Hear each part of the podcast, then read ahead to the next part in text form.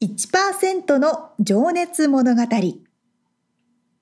海外に住んでいる日本人は日本人総数のわずかに1%この番組では海外進出や起業を果たしたビジネスオーナーや経営者また各業界のプロフェッショナルな方々へ対談形式でインタビューをしていきます。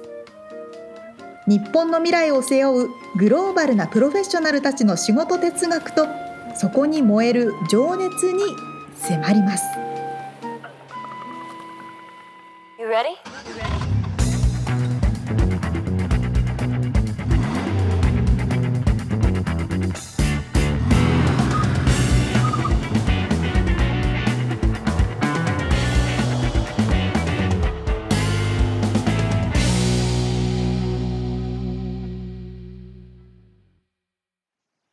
こんにちは。こんにちは。1%の情熱物語174回目でございます。皆さん。はい。元気ですか？今日も沙織ちゃんの喉の調子があまりよろしくないので、えー、頑張ってカバーしていきたいと思うんですが。皆さんごめんなさいね。でも何の話しましょうかね。おばちゃんみたいな声ですけど。そう、あの、うん。最近、最近でもないけど、はあ、私いつも自分の家にいるんですけど、彼の家にね、あの、うん、ステイしてる時に、うん、彼の家の周りのストリートスイーピング、あの、道路掃除の、はいはい、ね、トラックっていうか車がね、来るよね。そうそうそう、日に、ななんか仕組みがちょっと私の家と違うなっていうことに気づいて、そういえば、道路掃除って日本ないなと思ってシェアしたいなと思ったんですけど。ああ、そういうことね。そうそうそう。あの、何曜日っていうか決まっててね。うちは、うん、うちの前は木曜日に、えー、その車が走ってくるんですけど、掃除用の。うんうんうん。そうそうそう。なんか大きいゴミ収集車みたいなトラックに、大きななんだろう。車輪みたいなブラシがついてて、それでわーって。モップ、モップ？モップ？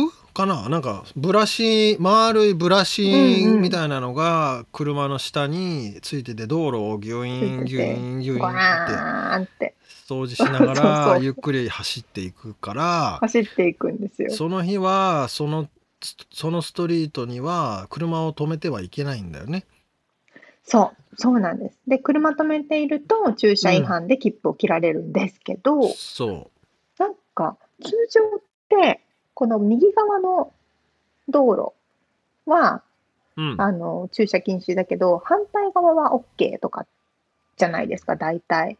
ああ、そうね、そうね。そうそう、だから、この日だけは反対側に止めておけばいいとか。そうだね。じゃないですか。なんですけど、彼の住んでるとこすごい意地悪で、一体のブロックが同じ時間帯全部駐車禁止になるんですよ。なんで？だからなんでそんな意地悪すんの？すごい意地悪でしょ。だからよくこう地図を見ると本当歩いて15分ぐらい15分20分行かないともう止められない車が止められないぐらい一体が禁止になるってすごい意地悪な地区に住んでいてえー、でもみんなどうしてるんだろうと思って道路をね、うん、こう眺めてたんですよその日。そしたら普通に車止まってるのその時間になっても。うん、でえこれ駐車違反切られるんじゃないのって思ったら、うん、あまりにも多分意地悪すぎるから警察たちも多分こう妥協案みたいなのを暗黙の了解にしてあげてて、うん、この掃除の車が通る真後ろに警察がついて回って、その掃除の車の目の前に車が止まってる車だけ切符を切るようにしてるんですよ。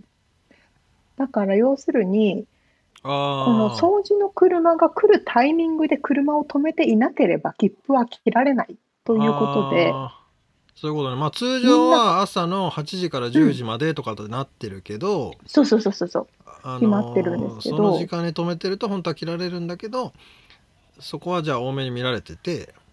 ここは多めに見られてるのでみんな車の中で道路で待機しててその その掃除の車が来るのを待ってて 掃除の車来た時に一緒に動いて警察も後ろに並んで。ああもう行ったから止めてもいいでしょ みたいな感じで。ないよ。そうそう。マジしてるというみんな大変な生活をしておりますっていうそういうバイトありそうだね。はいありそうでしょ？車動かすバイト。うん。そうなんです。そんな意地悪な地区もありますっていう。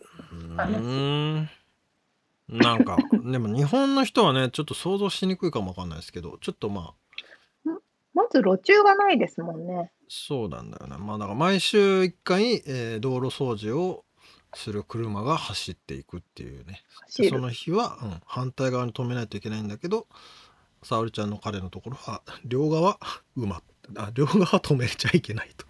もう全全ブロック。そうそうそう。うんまあ徒歩そん。な話15分圏内全部禁止ところ不思議でですね。どこ不だ思議。なんでその仕組みにしたんだってとこですよね、なるほどね。はい。ということで本編に入っていきましょはい、う毎回一人の方のインタビューを4回に分けてお届けしているこの1%の情熱物語ですが今回はパーカッショニスト二階堂さんのインタビューの2回目。はい、えー先週はねそのパーカッションとは何ぞやっていう話とかね、まあ、あとはそのミュージシャンやエンターテイナーがコロナ禍においてやっぱきつかったよねみたいな、まあ、話をしてたんですけども今週は 二階堂さんの生い立ちからですね、まあ、北海道生まれ、えーそしてまあ性格がいろいろね、まあ、お兄さんがいてとかね、まあ、そういう話とかえーどうやってまあボストンに来たのか。そして初めての一人暮らしが海外なんですけど、まあ、そんな話なんかを伺っております。では聞いていただきましょう。はい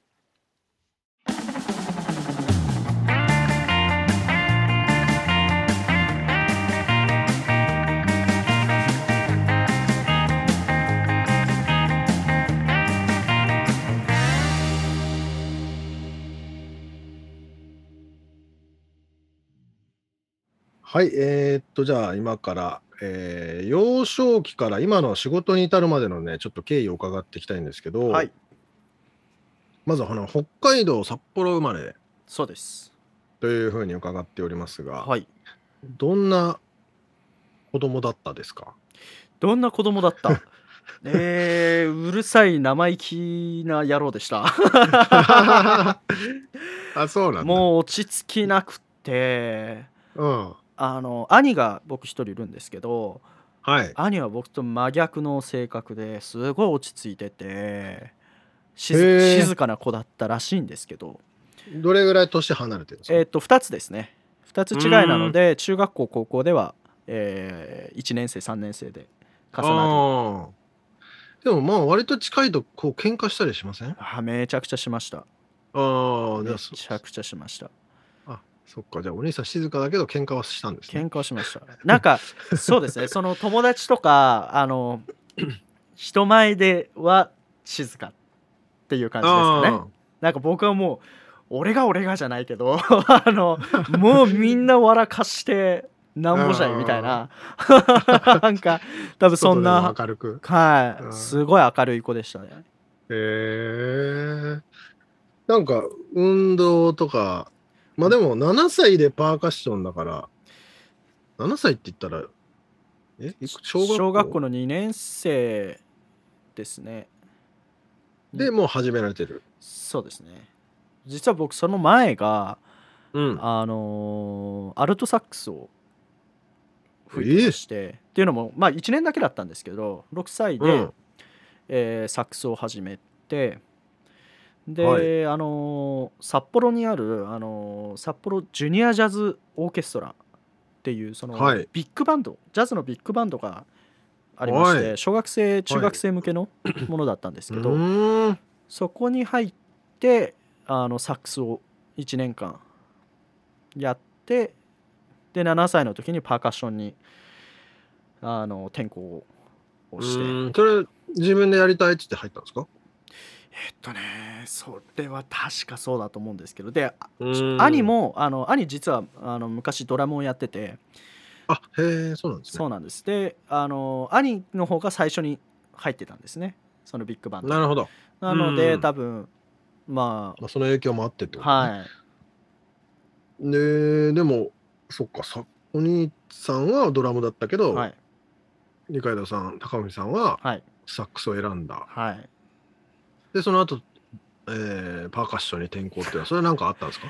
それがですね あのーアース・インダンド・ファイヤーっていうバンド、はいはい。 September とか有名ですよね。あの曲はいはいはい。アース・インダンド・ファイヤーが、あのー札幌公演で来ましてその時にちょうど。で僕の両親がですね、もうアース・インダンド・ファイヤー大好きであもう車ではそういう音楽をずっと聴いてた家族だったんですけど、あうん。あのそれでチケット取ってあの一番最前列であのええ。見ることができて でまあ僕はなんか、まあ、サックスやってたからサックスの人をうんうん。こう見てたんですけどうん。その時にパーカッショニストがなんかすごいこうなんかシンバルを蹴ったりスティックをもうすんげえ派手にこう叩いてたりしててでなんかもううわかっこいいってなって。かっこいいってなって。いや母さんちょっとサックスじゃなくてあれだわ俺っていう。あれだわ。目立ちたがり屋の性格だし、ね、そうなんですよ。あれだわ俺やりたいのっていうことでうん。パーカッションを始めました。わかりやすいな。わかりやすい単純っすね。そうなんですよそうなんだ。もうじゃあそれはもう衝撃的だったんだ。衝撃的でしたね。ねえ。今でも覚えてます。もうでももうこうこう来たんでしょうね。ぐんぐんこううん体の中に、ねえ。やべえみたいなのが。これだっていうのが来たんですしびれちゃった。しびれちゃった。そうなんすか、はい。まあでもそれも早いうちでよかったっすねそうですサッねクス5年とかやってたらなんかなかなかねえ本当に。いやよかったです今思えば本当。そっか。いや僕皆さんにあのなんか衝撃的な人人生でその衝撃を受けた出来事やなんか転換期となったエピソードありますかって聞いてるんですけど、それですかもしかして。それは大きいですね。まうん。ああとまあもう一つあるとすればまあもっとその、後のことになるんですけどはい。あのキューバに一番最初に行った時はやっぱり衝撃的で,、うーん。で僕が初めて行ったのが、えー12歳の時へえに早いっすね。行ったんですけどあのしかも珍しいなキューバに行くってのは。そうなんですよ。あの日本のそのパーカッショニストの方が毎年そのあツアーというかそのはいはいキューバが好きな人。でパーカッションが好きな方をこうキューバに連れてって、うん。で現地の人からいろいろ教えてもらおうっていうようなうんうんあのミニツアーみたいのがありまして。でじゃあ、うんうん。そこにおいでよって言ってくれて、うんで一緒に連れてっていただいて。でそこでやっぱレッスン受けたりとかあとはやっぱりほ、まあ、現地の人の演奏を見た時点でもう、あ全然違うってなんかもう何 何これってなって。まあ、特にキューバの方たちはね、なんか、イメージ的にはもう、遊びの天才というか、こう、なんつうんだろう、仕事よりもあいやいかに気持ちよくなるかの方が、本当に。長けてる気がするよね。本当そうです本当。一日中うん。やっぱり演奏して昼からお酒飲んで 踊ってっていう毎毎日なんで本当に。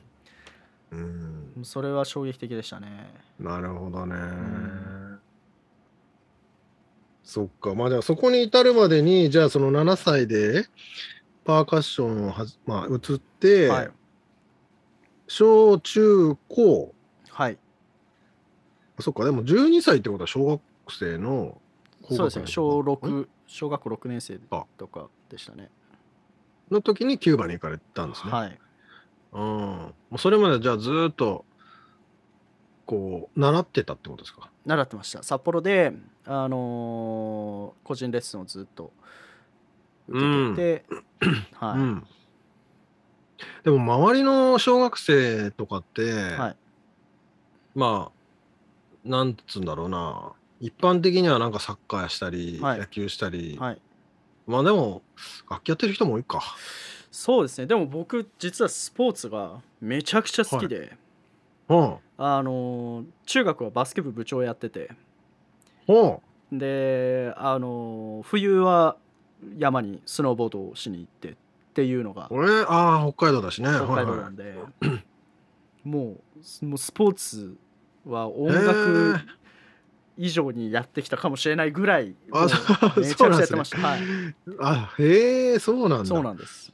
そっかそっか。じゃあそれもやりつつもパーカッションも、はい、パーカッションもやってっていう感じです、ね、それは結構真剣というかどどれぐらいのめり込んでたんですか？えーっとね小学生の頃とかは全然あのまあ、習い事みたいな。習い事ぐらいに思ってて、で中学校入ってうん、バスケットボール部に入ってはい。出た時に同時にこうあのパーカッションもやってたんですけどうん。その時にちょっとまあキューバに行ったのもあったんでああちょっとやっぱパーカッション、ああなんかちゃんとやろうかなというかちょっと真剣プロプロを目指してみようかなみたいああそこまででもなかったですねでもそれでなも。あでもまあパーカッションちょっとやってるからちゃんとやろうかなっていうぐらいでえ意識し始めたのが中学ぐらい、うんうんうんうんうん。なるほど。プロでしっかりやろうかなと思ったのは高校の2年生ぐらいですかね。うーん。まあその時はそっか就職のこととかも考え出すし。はい。うん。それまではずっと一応普通の大学を受験しようとは思って、ああそうなんですね、はい、いたので高校の時はバスケはやってらっしゃる高校やってないんです。うんうん。そそこまででも北海道にはい。いながら。北海道うん。そうですね。札幌に高校生まではいましそうたなんだ、はい。そっかそっか。でもまあね バスケも大好きだったと思いますけど、うん。そそやめちゃわなくてよかったというか、はいはい。続よく続いたなっていう感じします？そうですね。なんか切り離せなかったというか。うん、まあ、好きだったんですかね、うん。単純に。単純にやっぱ好きだったんでしょうね。うん。でもなんかいいっすね。あのパーカッションって、はい。別に楽器なくてもうんうんうん。いけるじゃないですか、はい。だから例えばそのバスケの合宿とか、まあ、はい。はいスノーボードでどっか山行ったとしても、はい。なんかそこら辺のバケツがあったら、はいじゃあ本当こそうです。ンポン 演奏できちゃってはい。周りをこうね盛り上げられるというか、めちゃくちゃ羨ましいなっていつも思ってましたけど。う んそうですね。やっぱまあ練習とかするってなってもパーカッションって膝の上でできちゃったりするんでああそれはいいかもしれないですね結構、ねえ、うん。だからなんか即興でねこう 机叩くだけでもあなんかかっこいいじゃないですか。あはいはいはいはい。いややってましたね。机をいかに、いかに綺麗に叩けるかみたいな。パーンっていうああいや綺麗な音が鳴るか綺麗な音。をああなんか懐かしいな。学校にあった 学校にあった机いい音になりましたよね。やりましたねあれね。あと僕すごいハマったのがあの、うん。デパートのあのー服売ってる場所行くとマネキンあるじゃないですか、ああはいはい。でマネキンのあのズボン用のマネキンとあるんですよ。その上半身ないやつ。あ下半身の足だけのやつ？はいはいはい。そうです。あのうん。下半身だけのやつで、要は腰のところ真っ平らになってるんですけど、うん。あれめちゃくちゃいい音鳴るんですよ ポーンそってれはニッチだな。それは。めちゃくちゃ叩いてましたあのちっちゃいあそ頃うなんだ。お母さんに怒られそうだけどね。いやもうお母さんがもう服とか見てる間にもうさーって言ってパンパンパンってもう叩き比べして そう目立ちそうですね。それなるほどね。まあでもね、そういうとことかね、いろんなとこ叩けそうですよね。そうなんなか待ってる間とかにも。そうなんですよいいですよ パーカッションは パーカッション素敵だな。じゃあまあそれで、えー高校まで卒業、じゃあ高校卒業の時に、じゃあ大学はうんどうどうやって決めたんですか？えーっと大学はえーっとまあボストンのバークリー音楽院にあの通ってたんですけど、えーまあかの有名な、まあ音楽で有名なはい 大学院ですね、バークリー。はい。はい、でバークリーに一番最初に行ったのも実はあの高校の1年生の時でうん。あ、あのそうなんですね。そうなんですあのバークリーが毎年夏に実施してるあの5ウィークっていう5週間のサマープログラムがありましてでそれがうん一応高校生向けというか、まあ、大学をあのに興味を持ってる人向け別に、ね、サマーキャンプみたいな。そうですそうです、で年齢制限とかないんですけどうん。へえ。でそこに、えっと 高校1年生の時にうん。行ったのが初めてででそれもあの中学校の時にあのバークリーのその講師陣が札幌にうん来て、でキャンプをすると。そのミニキャンプを。でそれが、えーの北海道グループキャンプっていうものなんですけどそこであじゃあアメリカンの方、子供たちもそこに来てみたいな？あいやそれは日本人。日本人用の？はい、日本人用だったんですけど、ではいはい。一応そのキャンプで、あのー選ばれるとそのうん。5週間の、えー夏の講習に招待されますよっていうような。のがあってでそこでうん。2回目受講した時に僕も賞をいただいてへえ、すごい。で高校1年生の時に行くチャンスがあったのでう行かせていた。だいてへえ、どうでしたか、それは？いやーもうそれもちょっとやっぱり衝撃的というかやっぱりうん他のね同世代の他の国の子供たちと接する機会ってないので、日本にいてうん確かに。でもうそんみんな音楽をやる人やる子供たちばっかりが集まってるじゃないですか、うん。でやっぱりうまい人がもう本当に多くて何この人たちっていうようなレベルがレベルの子たちがいっ。ぱいであうわすげえなって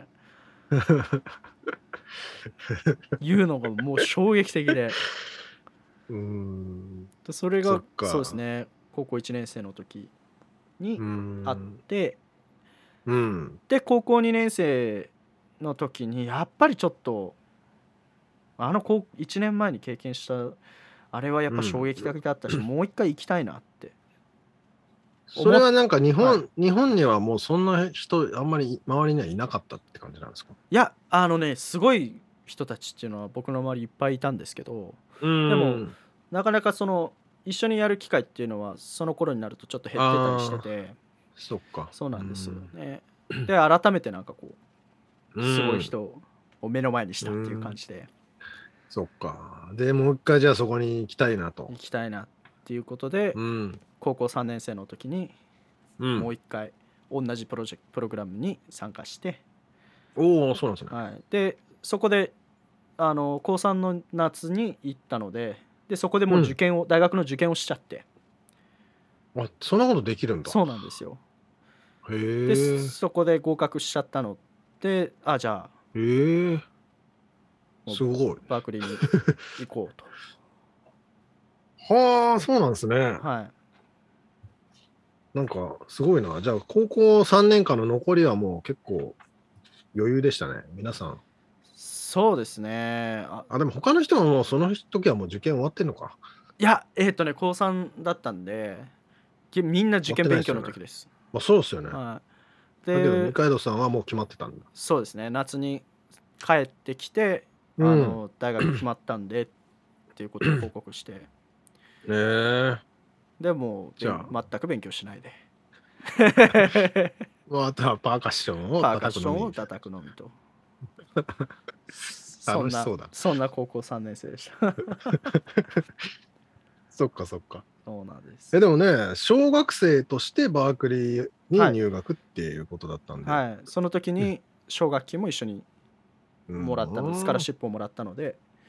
相当優秀だったんいですね。やいやいや全然です全然です。かっこいいなはあすごいな。ででもみんなのねでも普通のその周りの人たちからも「お前すげえな」とか言われませんでした？いやーみんなは なんかむしろなんかえな何や何やってんの？みたいな。ああまりピンときてなかった。ピンときてない。なんか先生もそうだったんですよ、高校のあそのサマープログラム行く時に一回遅刻をしてい行った時があって高校に。でそれも、そのアメリカの5ウィークのプログラムに参加するためのビザをあはいはい。申請しないといけなかったんでうん。あの札幌のアメリカ領事館に行ってはいはいはい。ちょっと面接をしてでうん。あのビザをもらってっていうので遅刻して あの2時間目とか3時間目ぐらいに学校行ったんですけど、うん。そしたらやっぱその時やってた授業の先生も遅刻理由がうん。ビザの取得のためって書いてあるから、うん。え？みたいな「いや君君何者なの?」とかって言われて「いや何者って言われても別に。先生も分かってない普通の子ですけど」みたいな「日本国籍だよね?」みたいな「いやもちろんもちろんです。あ二階堂ですよ」って。なんかーよく分かってないみんなもっていう感じでし全然ピンときてないな確かにね僕も高校の時あアメリカ行きてえとか言い出した時ははいはい。ななんだそれとか言われましたもん。あー。で何の情報もなかったっすもんはいはいはいはいはい。どうやって行くのって聞いてもねいやそうですよ、ね、知らねえよそんなのねえ。いやーそうですね。笑えますね。じゃあまあそこから無事バークリー、まあ、ボストンですよね、はい。の生活が始まってどれぐらいいらっしゃったんですか？えーっと大学の授業を受けてたのは4年間うん。まるまる受けて、うん。そっから、えーもう3年ボストンにうん。いましたね、卒業してから？卒業してから3年間はい。それはじゃあ在学じゃなくてもうもう卒業してかパーカッショニストとして、そうです。おーすごい。うーん海外、まあ、実際ね今まで何回か行ったことはあるけど生活してみてどうでしたか？いやーもうもうもう英語は喋れない。うん。一人暮らしは初めて。料理はできない。ああまあスポーツ少年でしたからね。スポーツ少年。はい、うん。もう大変でした本当に。でも大変だったけどまあなんとかなるべっていうようななんか結構軽い気持ちだったんで、うんでなんとかなりましたね。まあでも割とそっか。思春期っていうかまあ、うんうん。割とね日本の友達と離れるのも辛かったんですかね。どうなんでしょうああいそこはねあんまりなかったかな、あなんーまあじゃあかこっちですぐ友達できたみたいうなん感じですか、うんうん。それよりも結構こっちの友達を作るのが楽しみみたいなえー。のが多かったかなっていう、まあねちょっと先週の話にもあったけどそのはい。楽器をやれるっていうのはねやっぱり言語の壁をやすやすと越えてくれるというか、んん。一緒にねあの演奏するだけでもこうなんか近づきますよね。そうですね。やっぱ、うん。なんか英語喋れなくても演奏する機会さえあれば、そこでうん。会話ができちゃうみたいな、そのでもクラスってそうどういうふうに受けるんですか？まあやっぱでも音楽理論とかそういうのはもう卓上でやったりする、そうですね、うん。でも一緒に演奏したりすることもある。はい。いろんなクラスうん。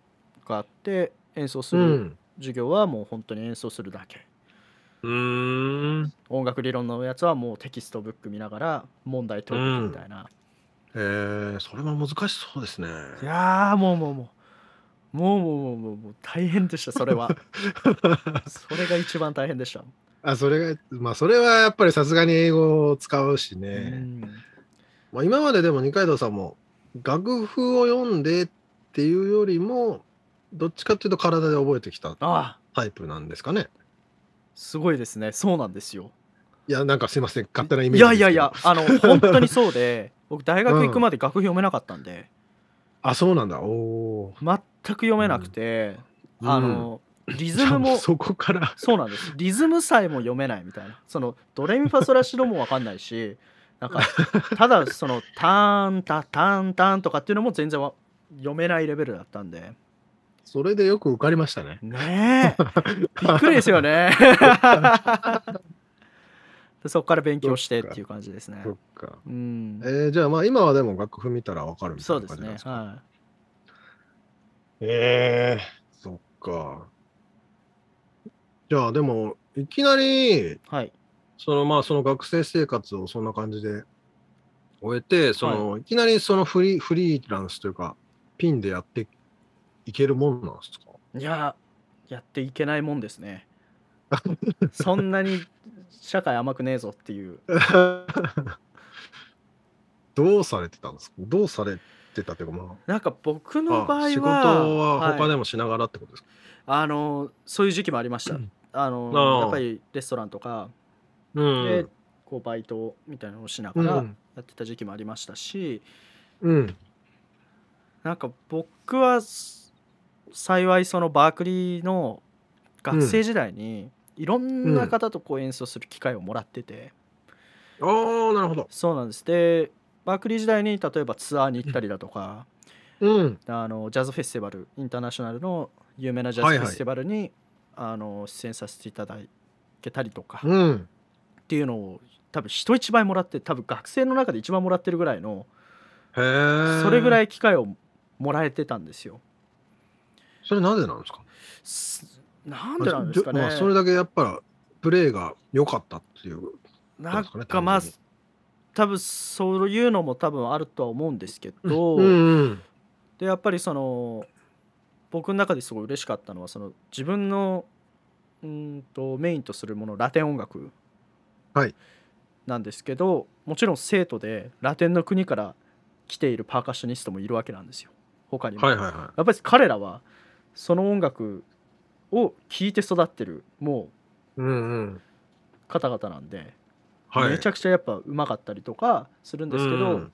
でもそんな中でもやっぱりこうよく僕のことをピックアップしてくれててみんな。うーん。でそれはすごい嬉しくて。へえ。じゃあすごいっすね。ねまあだから言ったらブラジルのうん。みんなサッカーうまいけど一人だけ日本人がサッカー選手としてチームにプレーさせてもらえるみたいな。はいはいはいはイメージですよねブラジルのチームで。いそうですね。だからもううん。周りはあのラティーノラティーナのはいは子たちと一緒いにその血が回流れてる人たちでするよね。そうはい。そういう感じだったんで。はでやっぱりすごいな。そうでその時にいろんなコネクションとかいうん。仕事そっかそっか。のつながりがやっぱりあったので,、であとはさっきちょっと紹介したミックスクラあのトリオのはい。バンドもそうですしいろんはない。バンドをこう掛け持ちでやってたりとかもしてたんで、うん。一応卒業してからもまあそうですね演奏の仕事が。仕事はあったり、なるほどね。まあ、ちなみにあのプロフィールにちょっと書いてあった2014年にキューバで開催された大会、はフェスタ・デル・タンタンボー。タンボールはい。タンボール、はい。2014にて最優秀外国人賞を受賞してらっしゃるっていう、まあそれもじゃあその在学中にそうです。その賞を受賞されてらっしゃる。うーん。そっか。もうじゃあもう本当に実績を残してらっしゃいますね数々の。ねえでもじゃあそれで今ニューヨークに移ってその後はい。来てらっしゃるんですけど、はい。ちょっとその辺からじゃあ次週お話伺っていこうかな、それと仕事の掘り下げをじゃあ伺っていきたいと思います。はい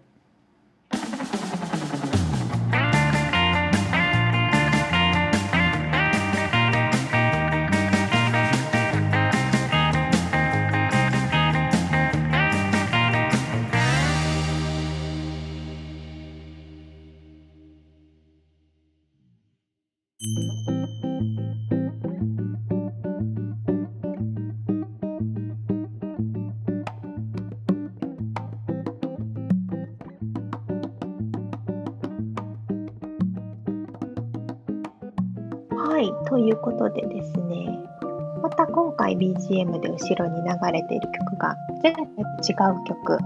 でこちらも二階堂さんが参加されている曲なんですけれども「6 to 11」という曲名で、えー、たタカさんタカ縄代さんというね、うん、あのニューヨークで活動されていて今は一時帰国中なのかなのギタリストさんと一緒に作られている曲です。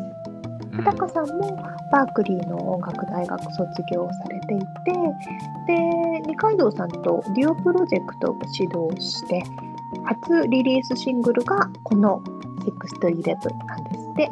で現在、セカンドシングルも録音中ということですよ。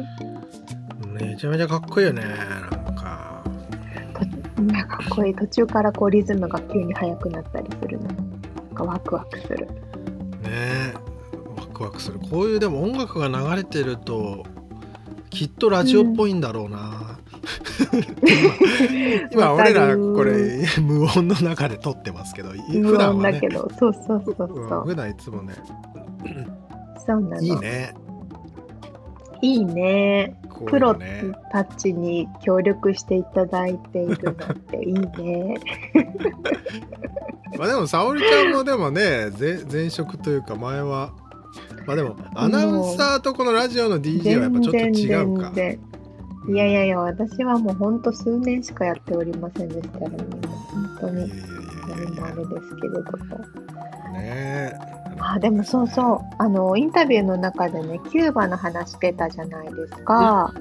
うん、で私もキューバに一度行ったことがあるんですけどそれ言われて思い出したのがね、うん、夜、ま、街を歩いててでなんか音楽が至るとこから聞こえてくるんですけど、うん、なんかねあるお家の一角から音楽が聞こえてきておじさんがなんか歌ってたか踊ってたかしててで来なよ来なよみたいな感じで、うん、そのおじさんのお庭みたいなところに私行ったんですよね。で、ほで他の人も歌を歌ってたりして、そしたらそこにメキシコからのあの歌手の女の人がたまたま旅行で来てて、うん、で、あとフランス人かなんかのギタリストの人もたまたまそこにいたの。で、彼女の歌とそのギターとおじさんのパーカッションかなんかで、朝までずっと歌 歌を聴きながら踊ってたのを思い出した。朝までそうそう。なんかそういう国にね、ちっちゃい頃に海道さんは行って、実際に感覚を受けてたわけじゃないですか。肌身で感じてたでしょ？衝撃を受けたっていう話、ね、その経験は、そうそうそう、うん、大きいと思う。ねえ、本当にだからもう血に流れてるんだろうなと思うよね、やっぱああいう人たちは。いや、そうそうそう。本当よ、本当よ。うん、だから確かに日本人ではあるけれどもちっちゃい頃からそういう感覚をねいろんな場面で感じてるから二階堂さん自身も多分きっとそういうある意味血が流れてる部分もあるんだと思う。だろうね。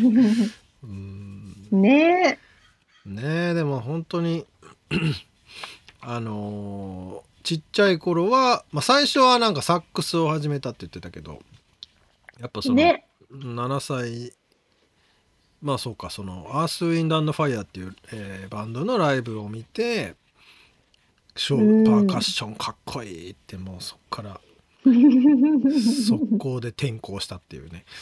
あの ちなみに沙織ちゃんって習い事とかやってましたか？あ習い事はやってましたよ。うんピエあ音楽系で言いますとピアノもやってましたしえー、っとトランペットもやってましたし、あ、ご存知の通り、ほら、フルートもやってましたし、そうですよね。っていう、こういう、こういうやってた詐欺の人も多いけど、本当にやってた人っていうのだと違いますから。まあ、でも、ピアノやってる子も多かったしな。いや、俺はね、楽器はね、やってないですよ。っていうかもう俺、音楽のクラスだけが大嫌いだったもん。あのそういうタイプの人？俺音楽以外の成績が良かったんだけどもう音楽だけがねうん。恥ずかしがり屋だったのかな。歌歌えなくてさ、え。ー人前で。あそうなんだ。そうでもその先生も嫌いだったんだよねなんていうか知らないけど。あるある。私も数学の先生嫌いだもん。それ多分自分が数学嫌いなだけ。それによってそうそうそうそうそれにまあ先生の整理してるのかもしれないんだけどそうそう、申し訳ないっていうね。そうそうそうそう。そうそうまあ今思うとね音楽大好きだし、まあ、それもあってなのかわかんないけどバンドも始めたりしたんですけど、まあそうねでも なんかでもさすごい本当なんか元気はつらつな少年っていうイメージがそのまんまね。ね大きくなった感 じの本あの当元気で乗り越ぎゅ慣れてる感じ？そうだから一人暮らし海外が最初の一人暮らしでまあね。すごいね。だけど全然なんか楽しそうに乗り越えたような印象ですけどね。ね、うん、本当。しかしあれだよね、ばへー。楽譜も読めないけどいやいやいやバ、バークリー受かるこんなパターン、いや、あるの？と思って、そんな、嘘、嘘でしょ？と思ってたじゃあこれだからあある味。意味そうこれを聞いてあの、うん。俺でもいけるかもって思ってほしいよね思ってくれる人がいたらいいよね。そういう、そういうパターンもあんのねっていう、ね。ありなんだっていうね。まあでもさこの飛び抜けてるミュージシャンって結構やっぱそうだよね。うん。あのギタリストでも何でもさ。そうそうそうも独学でやってそうそうんうん。聞いて覚えちゃうみたいなね。う、うん、だってギターとかだってね左と右っていうかその上と下逆にして持って弾いてる人とかもいるからねなんかよーくそれで弾けるなと思うけどもその人はそれでやってきてるからでそれを極めてへるから、え。へえ。とかねうん、でもそうなんだ。うんそういう人の方がやっぱり目立つし面白いよね。そうね。うん、そうだと思う。そうだと思うんう。へえ。そんな、次回はどんなお話になります？はい、そんなね、えーまああの最後の方にも話してたけどそのやっぱりねコネクションとかねそのアピールあとそのやっぱり人とのコミュニケーションみたいなのが、まあ、長けてるというか上手というか、正確なのかわかんないんですけど、まあその辺を生かしつつ、こういろんなね演奏会とかに行ったりとかまああとその、うんうん。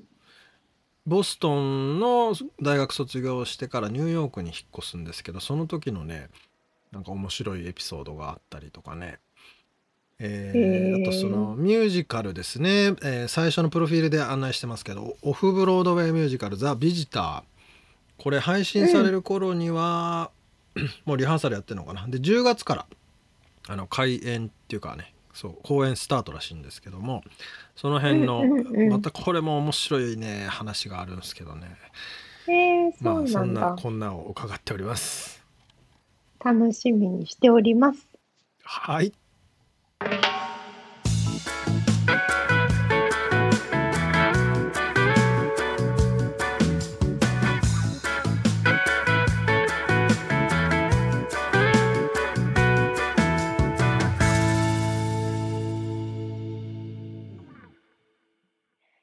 リアルアメリカ情報よこのコーナーでは最新のビジネス生活情報をアメリカ・ロサンゼルスよりお届けしてまいります。で今回はですね、プレミアムスポンサー、スカイア様のご提供という形で、インターン生、OPT の方かな？違うねインターン生ですね今回は。そう、どっちもあるんですよね。はいどっちのパターンもありますけれども、今回はインターン生の方のインタビューをさせていただきたいと思います。えーリオさんです。よろしくお願いします。お願いします。お願いしますちょっと軽く自己紹介をお願いできますか？はい。えっ、と、松井理央と言います。えっ、と、今はニューヨークの、ニューヨークシティのバルーク大学でアカウンティング、会計学を専攻している、今は3年生です。で、そうですね。うんで学校行きつつもインターンをされてらっしゃるあそうですね。そう、あの、ちょうど夏休みの機会だったので、その、テキストから会計学学ぶだけじゃなくて、経験、経験、会計学、会計の経験もしてみたいなという思いで、思いからインターンをさせていただきました。うんそういうパターンもあるんだ。うんじゃあ、メインは学生さんってことなんですかね。そうですね。そうです。なんかご、ご自身の希望でリモートのインターンをされてらっしゃるってことで。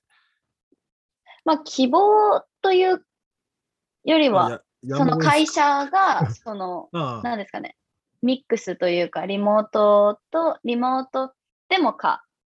だけど、その、あの、オフィスにいても大丈夫っていう形だったんで、その週1、うん、まあ、約週週に1回にオフィスに出勤し、オフィスに出勤させてもらいただいて、あとはそのリモートっていう形でやらせていただきました。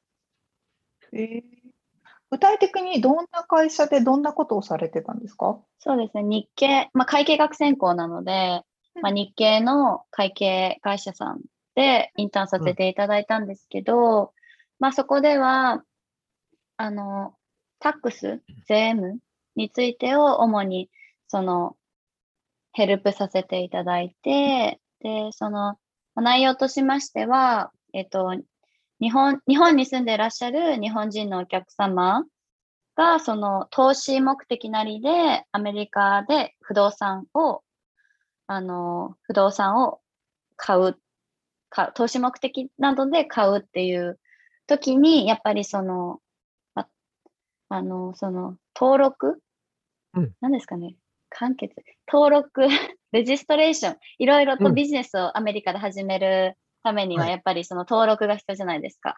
その州とガバメントに対して。その、そこのレジストレーション、登録の、その登記手続きをの作成をさせていただいたり、そのタック、まあ、ビジネスを始めるっていうことはタックス、納税をしなければいけないじゃないですか。なので、うん、そのタックスリターンに関してもちょっとお手伝いさせていただいてたりしました。そっか、結構じゃあ実践的なそうです、そうです。内容で。させていただきました。ちなみに期間はどれぐらいなんでしたっけ？期間はちょうど2ヶ月ですね。こう6月初旬から7月末までさせていただきました。うん、ここで勉強してることを実践してみて、どうでしたか？うん、やっぱりその、なんですかね、あの、そのテキストから学ぶのって、やっぱりその、あまり、まあ、理解はできるんですけど、うんうん、あまりそう、すんなりと頭に入ってこないと言いますか、うんうんうん、よりその経験からその学んだ方がより頭にすんなりと入ってきてっていう感じなのですごいそのまあ今後のその学生生活また続けるにあたってもすごいそのにあたってもその社会人になってからまあ会計会計事務所で働くなりにしてもすごい自分の中で経験になったなと思います。へえーかも。確かにね、一回実践してると、勉強に戻った時に、何に、何を勉強したらいいかっていうのもね、はっきりしますよね。うん、なるほどね。えっと、じゃあ学校に行って、その夏休みの期間だけインターンしようと思って、そこから調べ始めたりとかしたんですか？そうですね、調べ始めて、でもやっぱり、その、私は、その、その時インターナショナルスチューデントだったので、そのなので、その、まあ、なんですかね、そのあまりそのインターン先もゲットしづらいと言いますか、あと何も経験、うん、社会人経験もなかったので、どうしようかな、でもインターンしたいなって、そのネットで調べてた時に、そのこのスカイアさんにたどり着きまして、で、うん、そのコンタクトを一度取ってみたら、すごい、返信も、あの、早く返ってきて、すごい、もう、あの、印象、すごい上から見せるかもしれない。印象がすごく良かったので、印象がすごく、うん、あの、あ、返信も早くて、いい人、あの、いい会社なのかなと思ったので、そこからお願いしようかなと思いました。うん、そっか、じゃあやっぱ留学生の場合は自分で探すっていうのは結構大変なんですね。でも、多分わかんない、私もわかんないんですけど、その多分やっぱり社会人経験がある方と社会人経験がない方だとすごい企業さんにとってもやっぱり全然違うじゃないですか。なので私はない、なかったので、やっぱりそのエージェントさんを通した方がいいのかなと思い、通さそうですね。まあね、特にインターナショナルで、そのね、あの、海外からっていうのもあるし、まあ、特にアメリカの会社って即戦力を求めたりもしますからね。なかなか、そっかそっか。う確かによかったですね、でも見つかって。そうたないんですよ。本当によかった。そっかそっか。そのアメリカに来た経緯って何なんですか？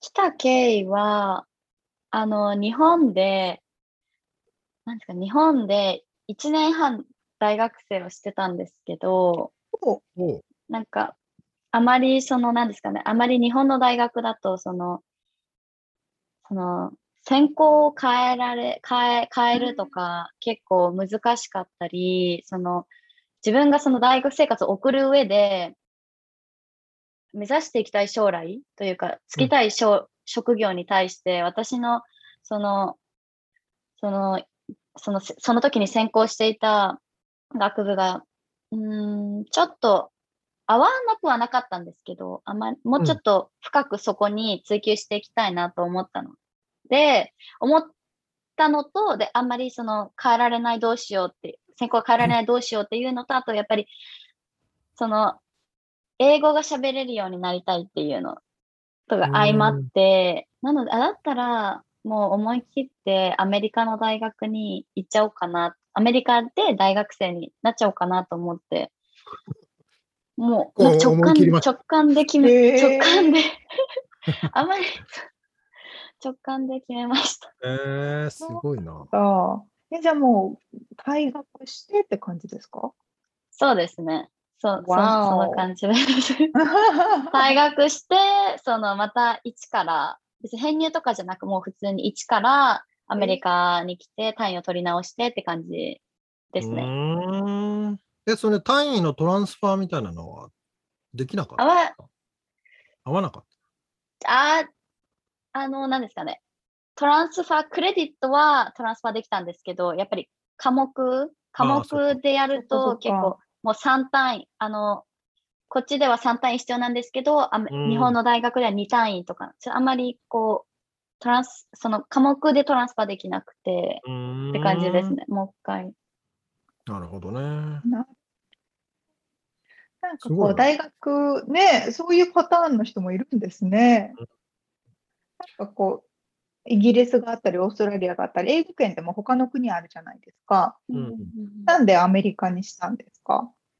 えー、わかんないです。え、なんか、もうわかんないですけど、英語といえばアメリカだなっていう、もう多分それだけなんですけど、まあでもそもうアメリカにとりあえず英語を学あ英語を学ぶんだったらアメリカだなと思い、で、そのニューヨークにしたのは、まあいろいろ調べてて、その、まあもともとそのまだ会計学っていうのをまだ何も習ったことがなく知らなかったんですけど、とりあえず会計学にしてみたいなっていう気持ちは、そのトランス、あの、そのあの、アメリカに来る前にちょっと持ってたんですね。少しうん頭の中にあって、なので会計学で、その、会計学を専攻したらやっぱりその、その後の USCPA 公認会計士試験のこともかん考えるじゃないですか。取りたいなと思うので、そう考えたときに、やっぱりこのアメリカのビッグシティでニューヨークか LA っていうのが私の中であるんですけど、そのロサンゼルスだとちょっとニューヨークより厳しくて、あ、その応募？あの CPA のテストを受ける？応募よ、応募条件がちょっと厳しくて、あえー、そのなんだ。その、ちょっとあんまり詳しくは言えん、わちょっとあんまり詳しく覚えてないんですけど、多分、確か大学を卒業してからしか受けられない。まあ、いろいろあるんですけど、そのうんうんう、ん何単位取ってなきゃいけないってあるんですけど、でもニューヨークの場合は、その、まあ、いろいろ、120単位持ってて、その、特定の科目のクラスをも取ってれば受けられますよ、ぐあの、グラジュエートしなくてもっていう感じだったので、まあ私はその日本の大学でその1年半通ってて、そのクレジットは結構ある、持ってて、持ってるので、まあだったらその卒業前にその、まあ暇な時期じゃないですけど、夏休みとかあるじゃないですけど、ロングタームの休みが。なのでその時に試験、試験、まあ試験勉強してなり、その、もっと早く取れる、なるほど。もっと早くそう CPA を取れる方方は、CPA を取れるには、ちょっとニューヨークの方が適してるのかなと思って、それで決めましたね。それでもう取れちゃったら、卒業すると同時に仕事に就けたりしますもんね。まあ、あんまりその、C、UCPA 持ってる持ってないが、その、その採用にか、あ、かか、関わる、うん、まあ、持ってた方がいいと思うんですけど、あんま持ってなくても、その、会計事務所では働けるので、まあ、そこはあんまり気にしないんですけど、ちょっと、まあ、より早く勉強しはしできて、取れたらなっていう、この願いからって感じです。お給料、お給料も上がりそうな気はするけど。そうなんですかね。わかんないけど。わかんないです。えー、え実際にニューヨークでの生活どうですか？ニューヨークは、あ、楽しい、楽しいですね。結構、まあ、いろいろな人種がいるので、まあ、私みたいにアジア人も結構いるので、あんまりその、何ですかね、蚊帳の外という、何ですかね、あまりその、あアウェイにいる感じじゃない、ね、あ、そう、アウェイ、そうそうそうです。アウェイにいる感じではなく、うん、ちゃんとアジア料理もあるし、まあ、もちろんアメリカ料理もメキシカン料理もあるしっていう感じで、あまり、そう、あまり、なんか、そこで、そのカルチャーの違いを感じるってことはあまりなかったですね。ないです。そっかそっか。まあ、多分適応能力もあるんでしょうね。順応するっていうか。そうなんです。あ、3年生ってことあと1年で卒業ですか？あと1年半ですね。1年半か。うんじゃあ、そろそろ CPA の勉強も始めるって感じですか？そうですね。わあ。うん、そうか、そうか。そういう、どうなんですかね？そのアメリカで大学を卒業して会計事務所で働くっていう時にも、そのインターンの経験とかっていうのは役立つものなんですか？やっぱり役立つと思いますね。私も、その、ななんですかね、あの、会計事務所の方と、やっぱりインターンを通してとか、など、いや、その、なんですかね、その、か、なんですか、その、あの セミナー、うん、などを通してとか、で、やっぱり、その、まあ、インターン、なんですかね、なんで会計事務所で働きたいのって言われたときに、まあもちろん、その、まあ会計が楽しいからですっていうのも、その理由にはなると思うんですけど、やっぱり、その、実際に会計事務所で経験をして、こう、どうだったかっていうのが一番やっぱり説得力があるかなとは思うので。間違いないですよね。うん。大事だと思います。そっか、そっか。確かに。あのー、今までもいろんな方にインタビューさせてもらってきましたけど、もうインターでアメリカに来る人もいれば、リュウさんみたいにアメリカでも学生やってて、夏休みだけインターンしたいとかね、OPT で働きたいとか、いろんなパターンがいるんですね。うん、では、えっと、今後の展望とか、えっと、将来の夢みたいな教えてもらっていいですか？まあそうですね。まあもちろん、まあ、まあまだ学生なので、とりあえず、とりあえず、その今の一番の直近の目標は、まあ、いい GPA でアメリカの大学を卒業するってことで、そうですね。それで、まあ、最近、運よく、その、何ですかね、あの、グリーンカードを取れたので、永住権を取れたので、なので、もう、これは運命だなと思い、なので、もう、もう、本当に、多分、アメリカ、運命だなと思うので、まあ、日本じゃなくてアメリカをベースにこれから頑張っていけたらなと思っています。そうです。会計事務所で、まあ、会計事務所で働きたいので、そこ、会計事務所をそうですね、そこを目指して、アメリカをベースに。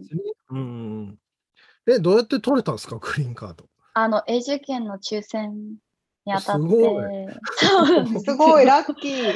そうそうそう。これせっかくだから聞いてる人にもお伝えしたいんですけど、そうそう、アメリカには永住権の抽選制度というものがありまして、うん、抽選に当たるとグリーンカード、永住権がもらえるという、なんじゃそりゃっていう制度があるんですよね。素晴らしい。そうそう、全部の国が対応しているというか、に参加資格があるわけではなくて、移民が多い国、例えばあの韓国とかもダメだし、メキシコとかもカナダとかも確かダメなはずで、日本はその参加の資格に入ってるから、誰でも無料で応募できるので、堀尾さんみたいに、すごいラッキーで永住権がゲットできるパターンもあるんですね。うん、ねまあ人数がね、決まってるから、抽選で当たった人だけなんですけどね。すごい。面白い。い倍率。じゃあこれでもうビザの心配もせずに卒業した、ね、そうですね。そうですね。って感じです。よかった。じゃあ、えっと、最後に、これからあのインターンに興味のある方？とか、それだけじゃなくてアメリカで働いてみたい方？とかに対して何かメッセージをお願いできますか？そうですね。やっぱり、その、少しでも興味が、インターン、アメリその、じゃあ例えば日本に住んでいる方だったら、あの、海外で少しでもインターンの経験をしてみたいとか、少しでも興味がある人は、絶対にその、自分でこう、自ら行動して、その、体験をしてみるっていうことが絶対に、その、自分の中で、プラスに絶対につながると思うんですよ。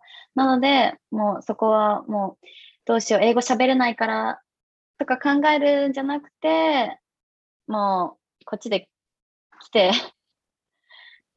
うん、来て、その経験を、ね、うん。してもらった方がいいと思いますし、そのこちらに、その OPT、こちらに住んでる人で OPT する方であっても、やっぱりその、インターナショナルが多いと思うんですよ、留学、留学、たとまあ、多いっていうか、インターナショナルスチューデントだとしたら、やっぱりその OPT に、OPT でも、やっぱり就職、な職を見つけるって結構難しいと思うんですよ。なので、まあその方たちも、うん、そう、エージェントを通してだと、やっぱりたくさんの業種から自分に合った職うん、職業が見つかりやすいと思うので、まあそういう方たちにも、すごく、うん、うん、スカイアースさんは向いてる、うん、いいと思います。うん。まあ、エージェントを利用した方がいいよということですね。そうですね。より早いよってことですね。まあでもね、本当に自分で考えて、あのー、行動してるだけだと届かないとか知らないこととかね、いっぱいあるし、うん、ね、あのその知識が積まれたところに聞くのが一番早いですよね、そりゃ。そう間違いない。最新情報いっぱい持ってるし。そうそう。間違いない、ね。それでだから自分の、なんだろう、可能性とかね、さっき、りょうさんが言ったみたいな体験っていうのが得られるんだったら、使わない手はないなと、まあ、宣伝みたいなことを言いますけど、まあ、宣伝なんですけど。そうですね、ね、そうそうそう。本当のことですからね。その通りです。まあ、今回、あの、りょうさんにお話を伺ったみたいに、学生の間にインターンをする人もいれば、J1 ビザでね、来る人もいるし、いろんな方のサポートを塚谷さんはされているので、例えば OPT でお仕事したいという方も、あの、ちょっとお話聞いてみてください。うん、でですね、最後に、えっ、ー、と、プレミアムスポンサーの紹介ということで、塚谷さんの紹介です。世界6国11都市に拠点を置くグローバルエデュケーションブランドです。海外留学、スタディツアー、海外インターンシップ、ジュニアキャンプ、オンラインプログラムなど、グローバルへのきっかけを作る多彩な教育プログラムサービスを展開されています。詳細は www.skyas.global/ja もしくは www.america-intern.com にてご覧ください。ということで、今回はですね、ニューヨークで学生をされながらインターンもしていたという、リオさんにお話を伺いました。ありがとうございました。ありがとうございました。ありがとうございます。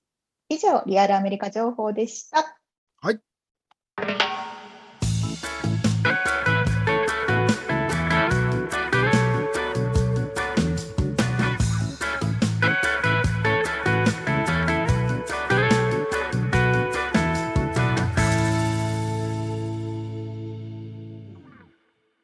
締めのコーナーです。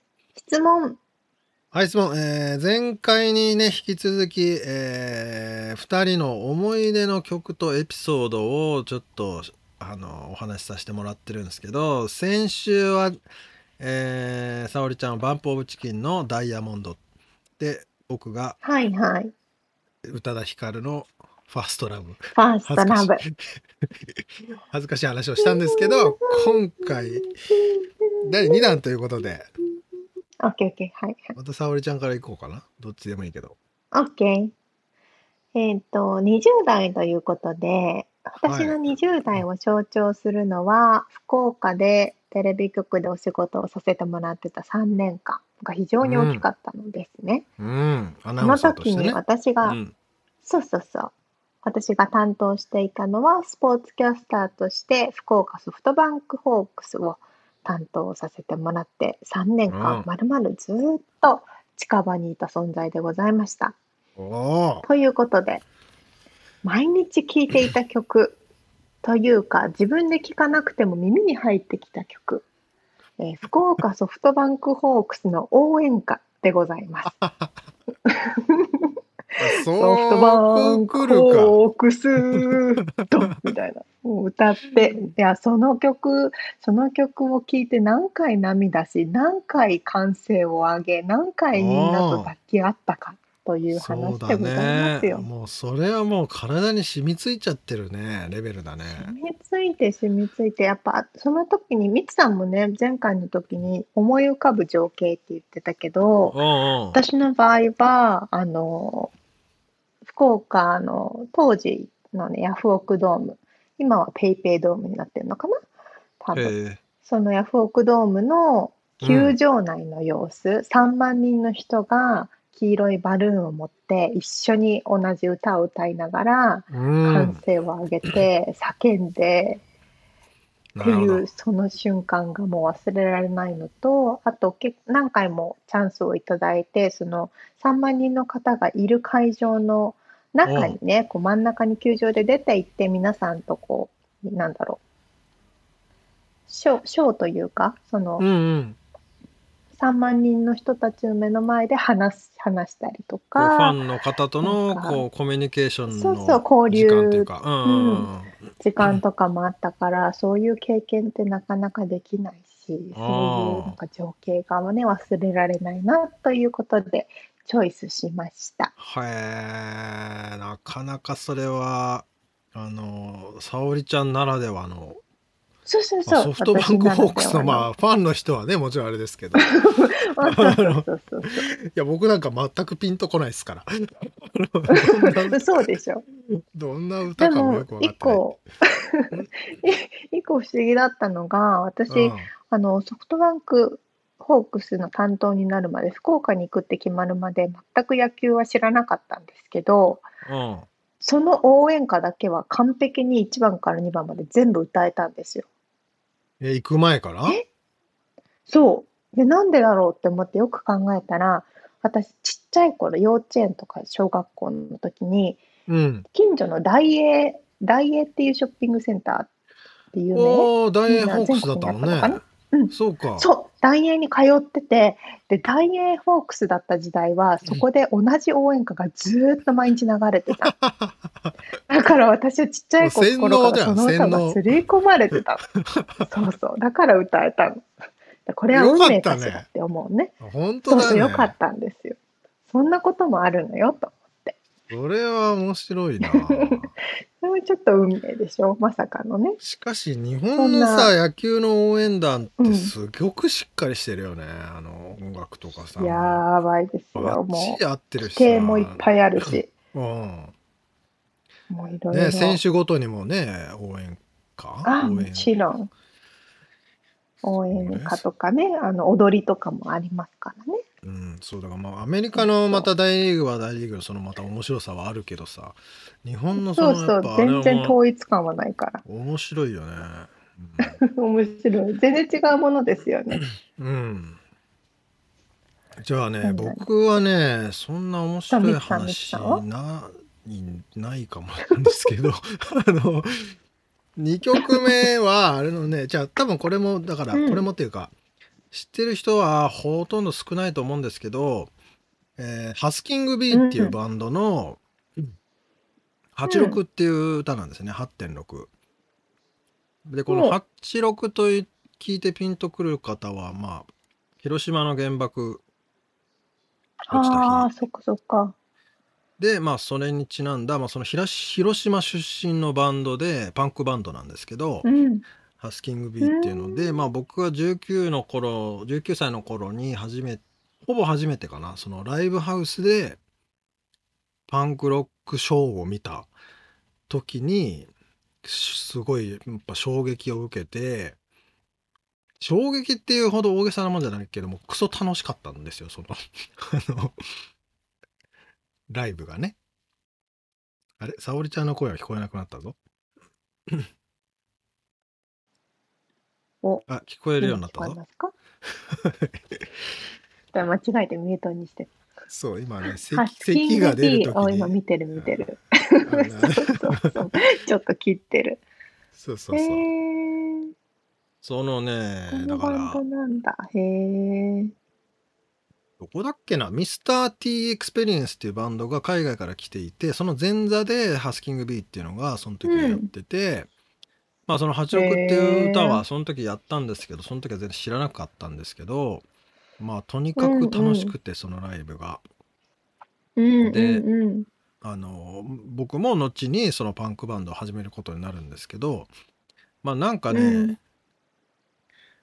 汗だくになって汗びしょびしょになってみんなでおあのしゃはしゃぎまくってたっていうそれがまあ最初のライブでであわあ、のその楽しそ人たちはあのパンクバンドのくせにめちゃくちゃ礼儀正しくて あのえ。なんかね、そう、あの、あ、こういうふ風でもいいんだって思わせてくれたっていうか、なんかね、なんて言うんだろうな。こう、何でもありだぞ、自由にやっていいんだぞ、みたいな感じのうんうんうんうんメッセージをすごくそこで受けて、で、そっからなんか人生が自由になれたっていうかね、そういう。思い出のエピソードですね。で、それ毎年だから86、8月6日になると僕はこの曲を聴いて、うんうんうん絶対泣いちゃうんですよね、これが。そっか。やっぱ地元もみつさん一緒だから、広島で。いや、広あ、違う島は違う、間広島違えた。じゃない。間違えた。どこなんでそれ。広島って言ったんだろう。そこ、これカットしますか？まあいいか、このまま流すか。ちょっとカットして。あれ、私なんで広島って言ったちょっとね、今、体調不良ですね。すいません、ちょっとあの、ウイルスが頭に入って、みつさんの出身地が入れ替わりました。まあ、ぼ何の縁もゆかりもないんですけど、広島は。そうですよね。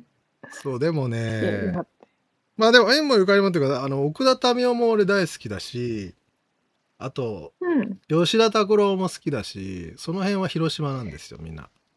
ユニコーンとかね渋い系が好きなんですね。渋いっつうのかなんつうのかね渋くないですか？よくわんないけどなん、か、情熱の渋い感じがする。あーわかんないそうイメージ、かもしれない素人のイメージ。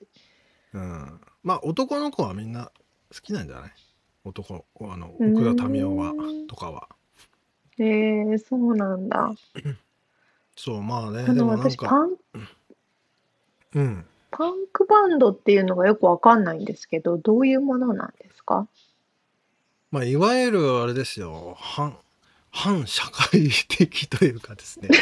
まあういうこと？メッセメッセージはそう。あのでもこれもねあの面白いことに1977年にあのそのパンクカルチャーっていうのが始まっててまあそのうん学生運動とかそういうのも同じようなもんなんですけど、まあ、反政府政府のオーソリティには屈しないぞみたいなそういう これなんつうんですかね。反逆反逆精神みたいな。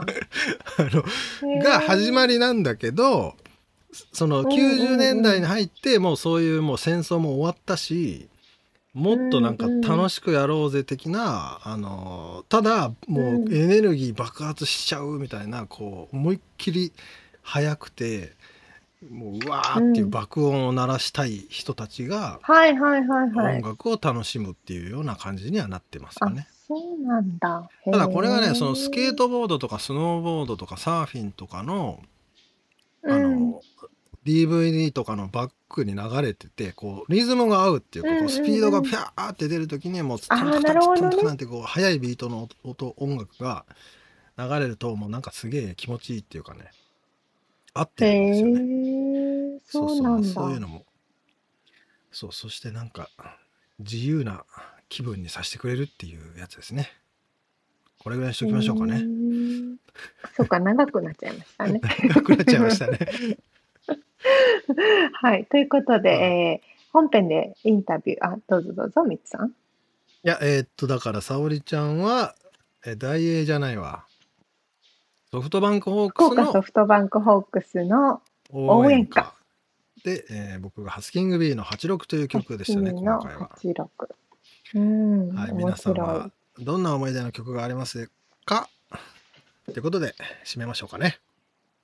はい。今回インタビューでお届けした内容、またリアルアメリカ情報のインフォメーションはブログに掲載しております。ん？podcast.086.com、podcast.086.com、または1%の情熱物語で検索してみてください。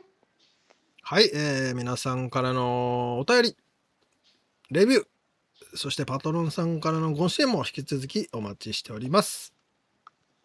はい。今週も聞いてくださってありがとうございました。ありがとうございます。ということで、また来週お会いしましょう。んじゃ